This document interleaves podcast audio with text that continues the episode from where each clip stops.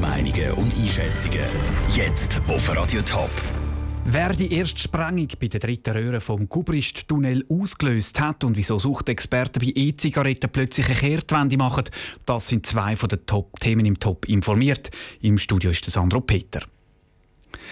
Sie hat einen Durchmesser von fast 16 Metern, ist 3 Kilometer lang und hat vor allem ein Ziel: das ewige Verkehrschaos auf der Zürcher Nordumfahrung lösen. Die Rede ist von der dritten Röhre durch den Gubrist. Nach langem Vorbereiten sind heute die Sprengarbeiten losgegangen.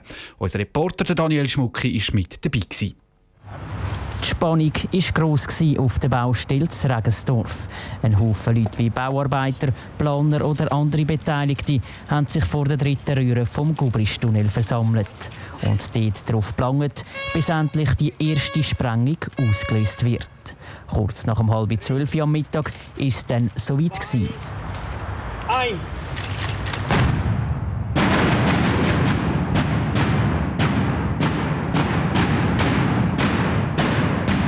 Den roten Knopf gedrückt und damit für den grossen Knall gesorgt, haben die beiden Gemeindepräsidenten von Regensdorf und Winigen zusammen mit dem Tunnelgotti, der Maja Grossmann.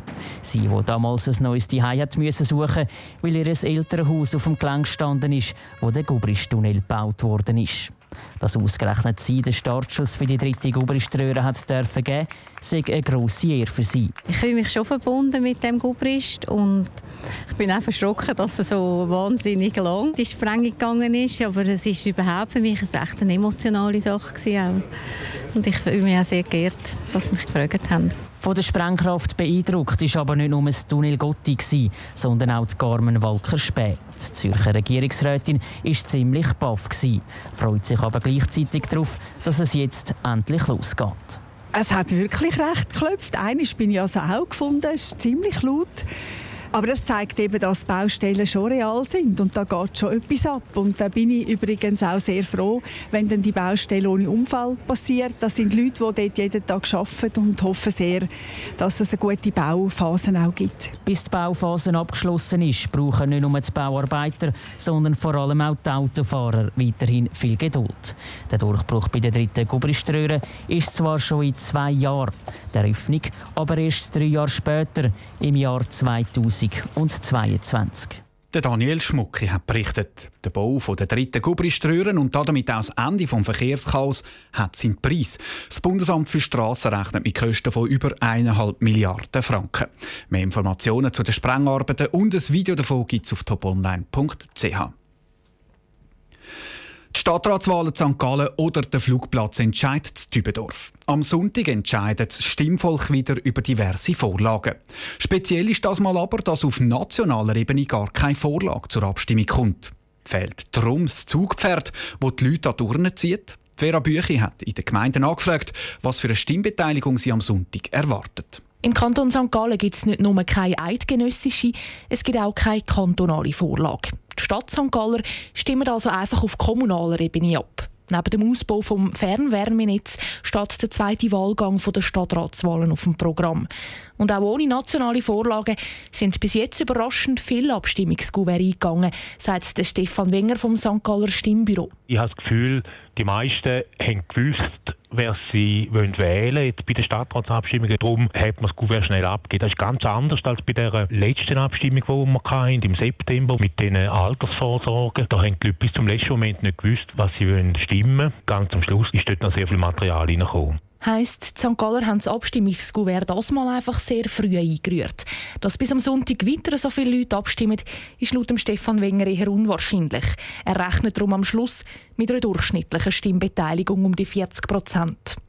In der Stadt Zürich sieht das anders aus. Auch dort gibt es nur kommunale Vorlagen, dafür gerade fünf. An Turnen gehen aber wenig, sagt Christina Stücheli von der Stadtkanzlei Zürich. Wir rechnen mit einer sehr tiefen Stimmbeteiligung. Es ist wirklich so, dass erfahrungsgemäß vor allem die eidgenössischen Vorlagen die Stimmberechtigten an die Urne bringen. Dass es aber auch anders geht, das zeigt die Stadt Dübendorf. In Dübendorf gibt es wie in Zürich weder eine kantonale noch eine nationale Vorlage. Dübendorfer stimmen auf kommunaler Ebene über die Zukunft vom Flugplatz Dübendorf ab. Ein emotionales Thema, das die Leute offenbar an Turnen bringt, meint der Stadtschreiber Martin Kunz. Wir rechnen mit ca. 35 bis 40 Prozent zurzeit nach ersten Hochrechnungen. Das ist eigentlich ein sehr gutes Resultat bis jetzt, wenn man berücksichtigt, dass wir ja keine kantonale und keine eidgenössische Vorlagen haben. Und das heisst ja, dass man eigentlich grundsätzlich immer tiefer ist. Die Gemeinden rechnen am Abstimmungssonntag ohne nationale Vorlagen, also immer schon mit einer tendenziell tiefen Stimmbeteiligung. Eine emotionale Vorlage in der eigenen Gemeinde kann am Schluss aber trotzdem viele Leute zum Abstimmen bewegen. Der Beitrag von der Vera Büchi. Radio Top und Top Online berichtet dann am Sonntag laufend über die Abstimmungsresultate aus den Gemeinden und Kantonen. Bis jetzt sind E-Zigaretten von den Suchtexperten immer verteufelt worden. Sie sagen ungesund und ein Einstieg in den Tabakkonsum. Jetzt macht der Fachverband Sucht eine regelrechte Kehrtwende. E-Zigaretten sollen als Alternative zu normalen Zigaretten gefördert werden.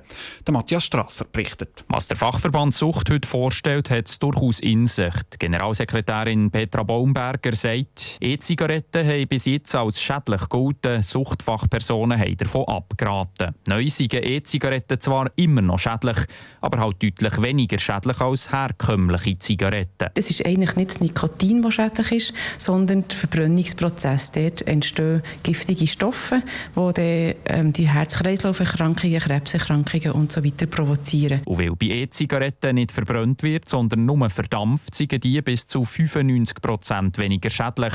Das zeigen jüngste Forschungsergebnisse. Grund genug für einen Suchtfachverband, E-Zigaretten zumindest bei denen, die schon rauchen, als echte Alternative zu fördern. Die Suchtfachpersonen wollen diesen neuen Grundsatz so ins revidierte Tabakproduktegesetz einfließen. In der Politik reagiert man mit vorsichtiger Zurückhaltung. Die SP-Nationalrätin Barbara Gysi sagt, das kann eine Alternative sein. Ich glaube, man muss vor allem einfach dann auch schauen, dass man im Jugendschutz genügend äh, Rechnung trägt, dass es eben nicht als Einstiegssubstanz gebraucht wird.